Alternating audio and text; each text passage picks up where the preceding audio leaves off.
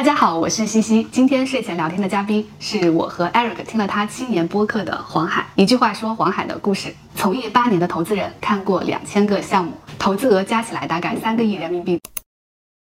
姓名：黄海，年龄：三十三，出生地：广东广州，大学：香港大学，硕士，斯坦福大学。职业经历：第一份工作在一个大型投资机构入行，大部分的职业经历是在一个中型投资机构做到执行董事。最近一年离开了机构，自己做消费类的 VC 投资。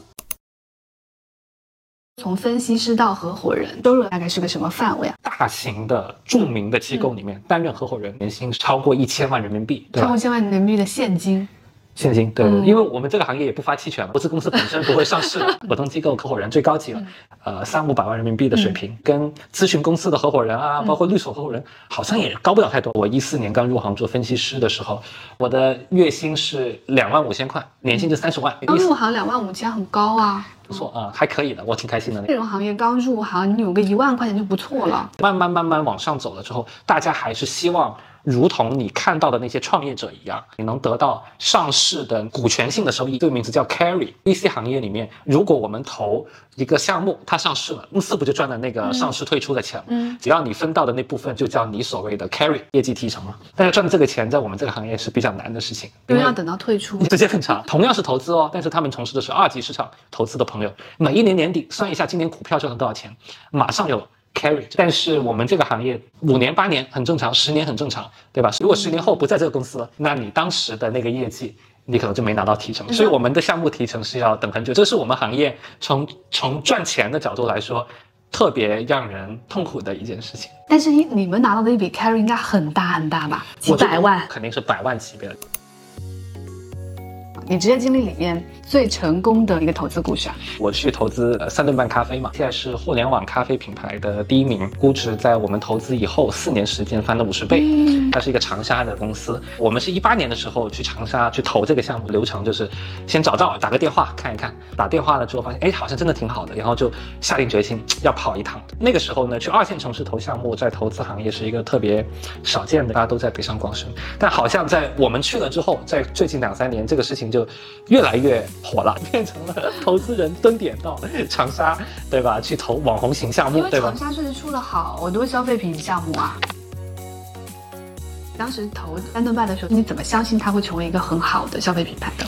我们看了一下淘宝上的咖啡的数据，发现淘宝上的前二十名的咖啡，除了三顿半以外，其他的都是像雀巢咖啡一样的比较传统的产品，加了一些奶精啊、糖精啊，其实不健康的。味道呢，跟真真正好喝的咖啡之间的差别非常的大。只有三顿半呢是百分之一百的都是咖啡，卖的也更贵，嗯一小杯卖个六七块钱。我们当时很看好咖啡这个行业，那它一定会升级，它一定不会停留在像雀巢这种产品的水平上。你的意思是，国内会越来越多的人喝咖啡？对这个事情，在今天来看确实是成立了。我看到我们办公室年轻人都在喝三顿半，它有两个好处，第一个好处呢是星巴克和瑞幸还是麻烦一些嘛，因为你还得下楼去取嘛。第二个，它还是也便宜嘛。你最挫败的一次职业经历？我很遗憾的地方，就还是错过了很多优秀的项目。喜茶、元气森林其实都是错过的项目嘛。如果能都投到这两个项目，现在我就是大佬了？你当时去见三顿半的时候，不是还去见了另外一个品牌吗？对，就同一天，上午见的三顿半，下午见的是茶颜悦色嘛。为什么会错过茶颜悦色？当时其实财源是并没有很想融资的，那人家不想跟你合作，时机没到。那现在全国开连锁店开的越来越多嘛？对对，嗯后面确实拿了融资，但只是我们接触他的那个时间点，不是他希望去接受投资人的一个时间点。最后能不能成为一个优秀成功的投资人，跟一些运气偶然性有有关系。喜茶跟元呃元气森林错过的原因都很简单，虽然都是优秀的项目，但他们当时的价格也很高。那他得准备多少钱啊？上一轮来看的话，他们的融资金额都在十亿美金，对，价格高意味着风险大嘛。嗯但其实人家从那个当时看上去的那个状态，到后面还有很大的一个发展，所以当时看上去的那个风险，感觉到后面。这都不是事儿，跟今天他们市场的价值来看，当时还是处于很初级的状态。VC 投资人的典型的职场成长路径，前面两三年帮公司充当找项目的角色，你要跑很多行业的活动啊，你要认识很多有可能创业的人，例如说大公司的中层、高层。这就是为什么你们的投资公司很喜欢招学历很好、家世很好的人。对我坦白说，我前两年投的项目里面，确实会有我在斯坦福大学的同学、啊，寻找线索的工作做的比较好了，慢慢的你就可以拥有一些发表观点的权利。是在要不要投的讨论会上，讨论会，还有我们日常会有很多的行业研究型的讨论会。这个时候抬头发生变化了吗？呃，前三年基本上就是投资经理，嗯，做得好的话，第四年可能会变成副总裁，呃哇会，跨度这么大。对，因为副总裁这个词啊，在我们这个行业，它只是一个职级，它又不是像在企业里是一个高层的，慢慢从副总裁会升到总监，这个总监再往上走到执行董事，在上面就合伙人，总监到执行董事的时候，嗯就会有机会独立的完成一个投资，和根据你的认知和判断去下一个真的把钱投出去的决定。对于很多企业来说，你要做业务，你是要做具体执行的。但对于我们投资行业来说，我们的具体执行就是打钱，打钱给这个公司的账户，在股东的工商注册登记里面，把你变成一个股东的身份。所以你说这个执行真的是简单到不能再简单。但这个执行背后的需要花时间的地方，在于认知的碰撞，嗯在于研究。那执行董事和合伙人他们是做什么呢？合伙人就有点像是公司的股东了，角色从仅仅面向把钱往哪里去，就要把金融行业的另外一部分给做好，相当于就是钱从哪里来。啊，所以我在招人的时候，我会很倾向于招他家里就是 LP 的孩子，因为你招他进来，他肯定能带来钱。对你把我们投资行业的秘密都说出去了。中间你们在独立的对对一个投资决策负责，那如果失败了怎么办呢？你哪怕是执行董事或者总监，但其实你得到老板的授权还相对有限。老板呢，最后还是要把关。老板觉得你负不了这个责任，投了几千万出去，你明年你就跳槽了，那怎么办呢？那谁来收拾这个烂摊子呢？对吧？老板觉得我给你授权，你才能够去帮公司赚更多的钱。我不在乎一个项目你成功还是失败，但我给你五次开枪的权利，最终算总账。Eric 这样的简历，如果他想转投资行业，他适合吗？本科不好，是二本，SaaS 赛道里面沉浸了接近十年，SaaS 的各种岗位上做过，已经工作到接近中年的人，他可以去转投资这个行业吗？我们是看到很多这样的案例的，哦因为我们虽然是一个金融行业啊，但是什么数学建模啊，什么金融的深度的一些知识，好像没那么重要。很多机构啊都会很看重在他们关注的这个行业，从这个行业里面的行内人去招聘，是一个很多人会有的思维方式。嗯，Eric，你现在还想去投资行业吗？我觉得未来可以考虑啊，比如说去做 to B SaaS 的对，投资行业，因为毕竟我在这个行业已经工作很久了。可是你去到投资行业，你会是一个初级的投资经理啊。title 不重要，重要是我去那边我能不能真的贡献我的认知啊，哦能不能去影响这个决策呀？投资行业它 title 本质区别没有很大，嗯都只是向老板汇报。从一开始到最后打钱，整个流程是什么样子的？第一步是先接触投资经理啊、分析师啊、副总裁，会去找很多项目的来源嘛、嗯线索。有时候呢是通过熟悉的朋友对接上了，但其实也有一种情况，就是所谓的 call，完全不认识的，打电话想说，哎，我想跟这个企业聊一下有没有合作的机会。如果人家感兴趣、愿意见面，那咱们就去公司里面拜访见面。认识之后，投资团队的人呢，他就要判断要不要继续推进。嗯，多少会继续推进从见面到推进可能是十分之一。啊？嗯推进的意思是什么呢？就是你要做一个分析嘛，市场的规模啊、发展的潜力啊，嗯整理完之后呢，跟老板汇报，老板很感兴趣，嗯然后老板呢就会也去跟创始人交流，老板。见完之后，他也会有一个判断。嗯我们就在投资会上辩论，我参加过比较长的，就一个项目的辩论，可能讨论了八个小时。嗯对，从下午两点到晚上的十点。这个讨论会呢，也不是一次就进行，第一次叫初审，第二次终审。初审到终审中间，我们会做尽职调查，调查这个公司的数据是真是假，去看它的这台的数据，跟它的合作方聊一下，甚至会付费去请一个专业的第三方来进行。你们行业里面有没有创始人你通过了很多方式拿到了这笔钱，然后想办法进自己的口袋，然后走人？这个事情在投资行业里面肯定是出现过的，但我的接触的范围里面是没有接触过。和创业的成功比起来，几百万、两千万的投资金额，它还是一个相对小的数字。上市的时候，很多的创始的老板自己还有百分之二三十以上的股份，就一百亿吧。那百分之二十是多少？这是二十亿。跟这个二十亿相比呢，一千万、两千万还是一个小数字。你把钱骗了，第二个最大的问题是你这辈子就完了，这绝对是违法的嘛，这绝对是要坐牢的嘛。你可能跑路了，对吧？我抓不住你，但你这辈子还能干什么呢？是按赛道分的，对吧？赛道当然也是一个很重要的维度。新消费是一个赛道，嗯，那其他的和消费并列的赛道呢，还有科技、新能源、半导体都属于科技，医药也是一个很大的赛道。还有一个赛道，传统互联网很火的什么元宇宙啊、Web 三呢，也还是在互联网框架下面的。Eric 他们的 SaaS，SaaS 属于第五个赛道，叫企业服务。你当时为什么会选择新消费？一四一五年的时候，就最火的是 O2O 啊。互联网，我当时就已经感觉到它可能快要变成。成熟型行业，那个时候大家已经开始提是下半场，我觉得我要找一个上半场，最好你活成大佬了之后再进入下半场，对吧？这样会比较好。然后偏科技的行业就偏有很高的科研属性，但其实我会更喜欢跟消费者打交道。消费者呢，他不是一个纯粹理性的东西。我正是因为大学本科专业是数学系的，用逻辑啊、数学的思维去看待这世界，好像大部分消费者不是这么想，我就开始研究。这个行业从业者也很少，所以你们对于谁做出了什么战绩，投出了什么公司，是不是大家心里都有杆秤啊？如果他能做出业绩，行业里面是很快速的就会知道这个冒起的投资人的名字以及投过的项目有哪些。它的好处是什么？有可能会被其他机构挖走，但我们这个行业被其他机构挖走的难度呢，会比在公司里面一直往上升的难度大很多。嗯，你的认知，你的观点。在投资决策过程当中，对于其他人的影响力，这种东西是以虚一点的一个能力。你跳到一个新的公司里面重新建立是很难。我们这个行业其实是很典型的，空降高管通常很难活得很好的。我们行业也是这样，因为我们行业本质也是手艺人嘛，很多综艺制作团队有话语权的总编剧、总导演，他们下面几个分管的人一定是跟了他十年以上的人，合作了四五年以上的人，你们的审美标准会特别一致。在看这个视频的朋友也可以思考一下，你在的这个行。业啊，是不是跳槽之后，你现在积累的能力和资源，它能马上复用的？其实我在投资行业这么多年，最大的感受就是，这类型的行业如果频繁跳槽的话，其实对你的职业发展是没有好处的。倒不如等你再多积累一段时间，甚至就单干，这可能是一个更好的一个发展的轨迹。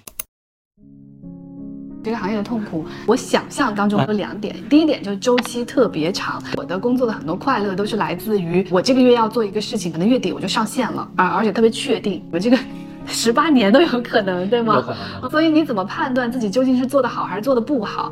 而且第二个，你们把钱打出去了之后，说实话，创始人完全可以不鸟你们了，对对吧？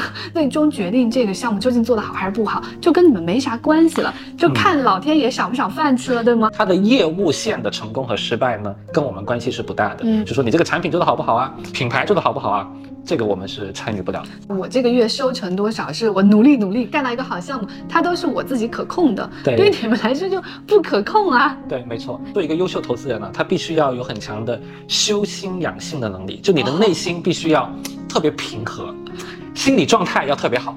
巴菲特他们不是在中国投资的比亚迪这家电动车公司，人家也投了十几年了，最近开始说，终于要开始做第一次的退出了，而且人家买的还是股票，股票也是可以随时退出的。我觉得做投资人一定要活得久哎，对，是的，因为他项目周期真的很长。因为我们这个行业出业绩的时间比较长，前三年有新鲜感，第三年开始反馈慢的弊端会逐渐体现出来，所以三到五年这个时间大部分人会走。如果说一个人在投资行业，他工作了二十年，没有被开除，也没有离开这个行业，他大概率。还是能赚到钱，这么说很容易啊，但其实你那二十年当中每一年经历的东西，它当下都还是很难熬的嘛。因为我们公司就还是以几个月的这种项目为主的。我们公司最近来了一些电影导演，说他的痛苦就是在于电影的周期太长，经常等了两三年没有过审，哎，最后黄掉了。那种对于不确定性的等待、长时间的而且不可控的感受是非常折磨人的，所以他们宁愿去来做周期短一点点但是更可控的项目。如果能克服的话，其实也会是一个挺开心的事情，都不用每天。去干那么多实事儿，那八年十年后，你可能就能赚到一大笔钱了。坏的投资人呢？急功近利。当下媒体炒作什么最火，那就是觉得这个东西就是最值得投资的。但大家知道啊，我们投资人应该努力成为那个给媒体提供信息，让他去发酵的那个。你们做内容行业，你知道，如果说他的信息获取方式和他做投资决策就是跟着你们说的这些东西来去做的话，那是很麻烦的一件事情。因为内容行业不需要对结果负责。对于正在看这个视频、刚毕业想从事 VC 投资这个行业的人，你觉得什么样的人他比较适合来这个行业？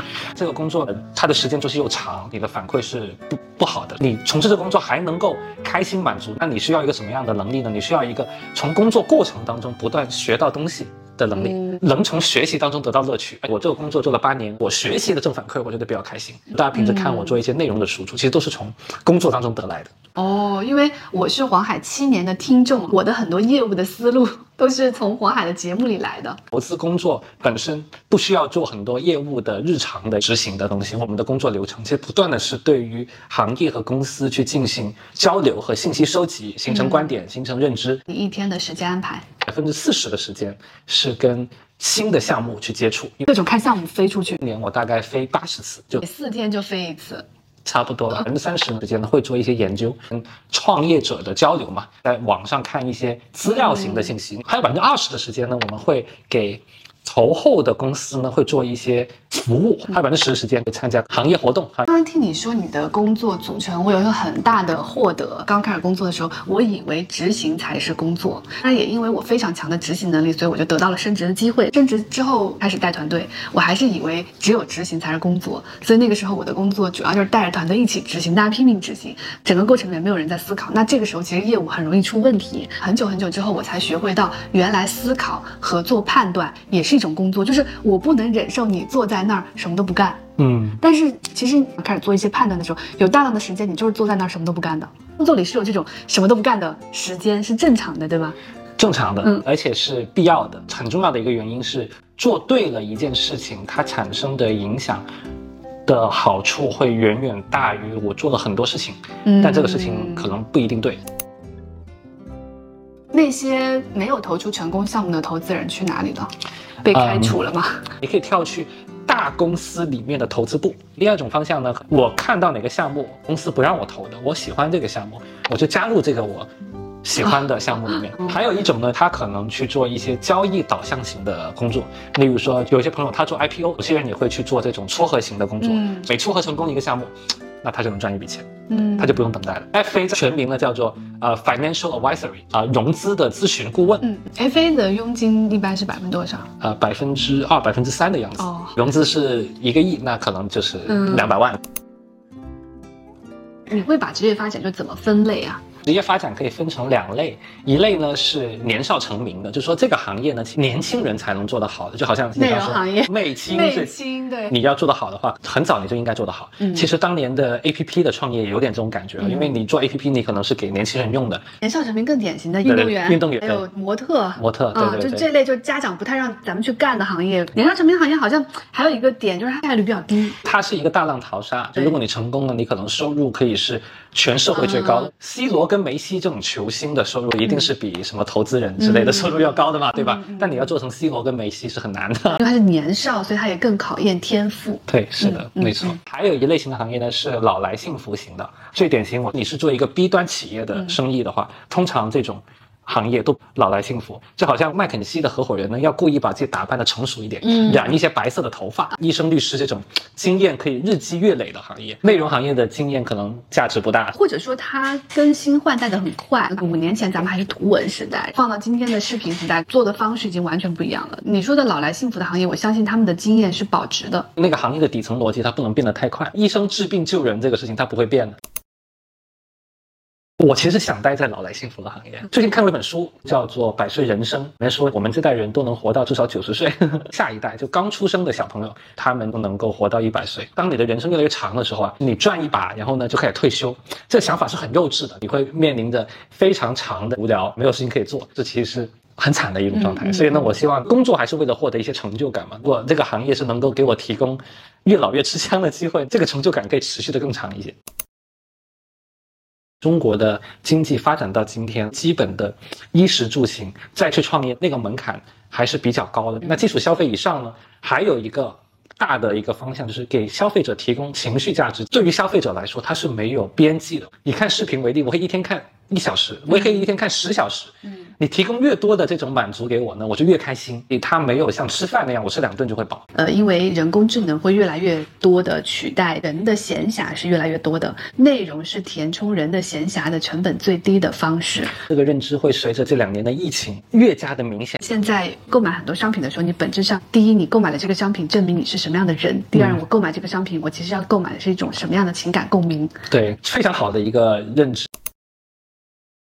为什么在国内新消费就突然热起来了？国内的新消费正式进入主流的投资，其实是在一九年、二零二一年，其实到达一个鼎盛时期。嗯嗯。它为什么会火起来呢？我来打一个比方，互联网的大平台有点像是把桥梁和道路都修好了，修好了之后就得跑什么东西，跑的那些车，你就可以把它理解为各种的新消费品牌，因为你修路修好了之后，那个车跑的就可以更快。过去的五年当中，内容成为了一个很重要的一个消费者获得消费信息的一个入口。我都是听达人给我种草，刷抖音、看小红书，对吧？以前我要投放广告，我可能要在央视投一个广告。首先，你进不进得了那个招标会？你只有几万块钱，那不可能投得进去的。你创业公司，你想先试试水，投个十万块钱，没有人会理你的。但现在来说的话，任何人花五千块钱都能找到一个博主，可以开始。新消费行业发展的时间也不长，八年的时间。一开始很多投资人关注新消费的时候，只看销售额、冲量，用互联网的。规模逻辑来去看新消费，只要你的规模够大，最终一定可以赚钱的。嗯，这个事情在一九二零年到达一个高潮，最后被证伪了。以完美日记为代表，其实最终赚钱还是有困难。如果你卖一条口红亏钱的话，为什么你卖？一百根口红你就会赚钱了。互联网是因为没有边际成本。对对，国际大品牌都会慢慢的被国内品牌代替啊。国内新消费替代国外品牌，这几年我们看到的非常重要的一个趋势。嗯，抛开一些国际政治的原因嘛，国外大品牌他们的总部都在欧美，对于国内的市场的变化是不足够敏感的。宜家直到最近一段时间才上线了天猫店，在此前你必须要下载宜家自己的 APP，这个事情是非常违反我们中国消费者的。习惯的，这就是为什么最近很多新消费品牌会慢慢的呃去拿到国外品牌的市场份额。宜家会被替代，星巴克会被替代，对他们不会死掉，但他们的增长会变得很缓慢。我现代化的一个标志就是有一天我喝上了星巴克的咖啡，但我觉得这件事情应该不会在我女儿身上出现了。她不会以喝星巴克咖啡为荣。她长大之后从头到脚应该都是国产品牌了。是的。在下一步甚至是中国的国内的品牌再去出海了。一个公司如果它成为了它所在那个行业国内的消费的第一名，它在国际市场里面能够占领一席之地的概率非常的高。三五年之后，会有越来越多的新消费企业在国内已经能够奠定领先的地位。那个时候会是一个到海外去做全世界生意的时候。日本和美国的消费企业都经历过这样的过程。我们俩的孩子是差不多大的嘛，前后脚。我们这代人无论是从国外回来了，在中国本地做中国的生意。二零后他们是在把中国的东西再带出去了。对，他们的职业规划很可能是这个样子了。我们这一代是把外国东西带回来，对对。我们下一代是把中国的东西带出去，对对，这个很有道理。那我们今天的视频就先到这里。如果大家对新消费的具体的品牌和逻辑有兴趣的话，可以移步黄海的主页，也欢迎你给这个视频一键三连。一键三连 的方法就是，你长按那个点赞的按钮，让它三个圈圈就一起转，这样哗的一下就是一键三连。